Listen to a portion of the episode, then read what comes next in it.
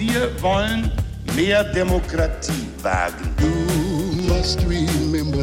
Scheitert der Euro, scheitert Europa. Der Stichtag.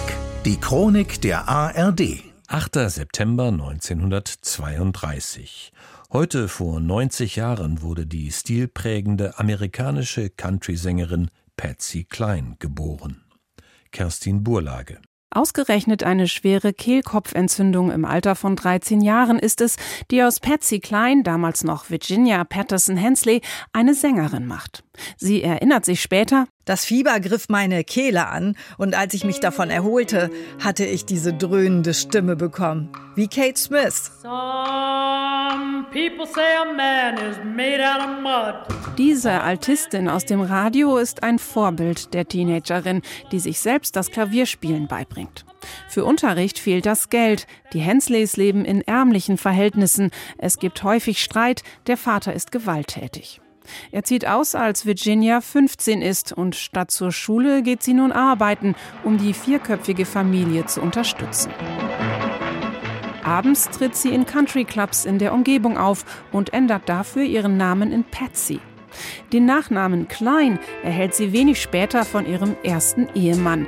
Mit Gerald Klein bleibt sie nicht lange zusammen, aber seinen Namen behält sie, auch als sie bald darauf erneut heiratet. I go out walking.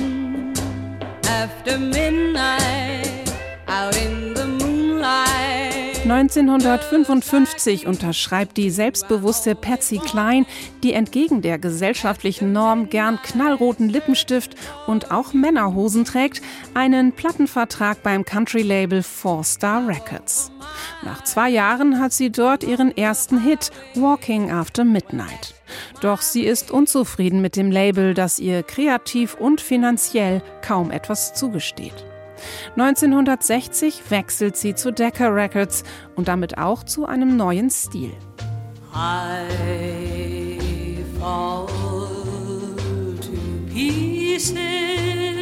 Ihr Western-Outfit legt sie ab und stürmt wenig später mit I Fall to Pieces nicht nur die Country-Charts, sondern auch die Pop-Hit-Parade. Patsy Klein landet weitere Hits, die weit über das Genre Country hinausgehen.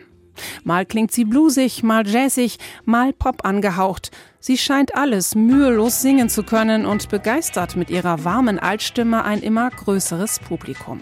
Heartaches, heartaches, my loving you meant only heartaches. Klein hat eine unverstellte und direkte Art, zeigt Gefühle sowohl auf der Bühne als auch im Leben.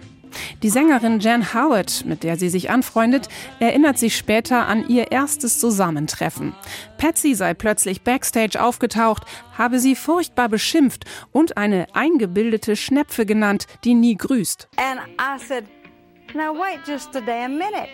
Und ich sagte, verdammt, ich war immer ein Fan von dir, aber jetzt gerade bin ich es nicht mehr. Und sie hat so laut gelacht und gesagt, du bist okay, Honey. Wenn du mir so gut Kontra geben kannst, werden wir gute Freundinnen. Sie ist auf dem Höhepunkt ihrer Karriere, als auf dem Nachhauseweg ihr Flugzeug in ein Unwetter gerät und abstürzt. Patsy Klein, gerade mal 30, stirbt. Posthum erscheinen weitere Alben und Singles von ihr, die sie noch populärer machen und zu einem Vorbild für unzählige Sängerinnen und Sänger nach ihr.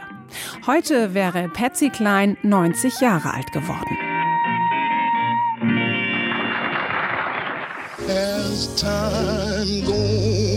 Der Stichtag. Die Chronik von ARD und Deutschlandfunk Kultur. Produziert von Radio Bremen.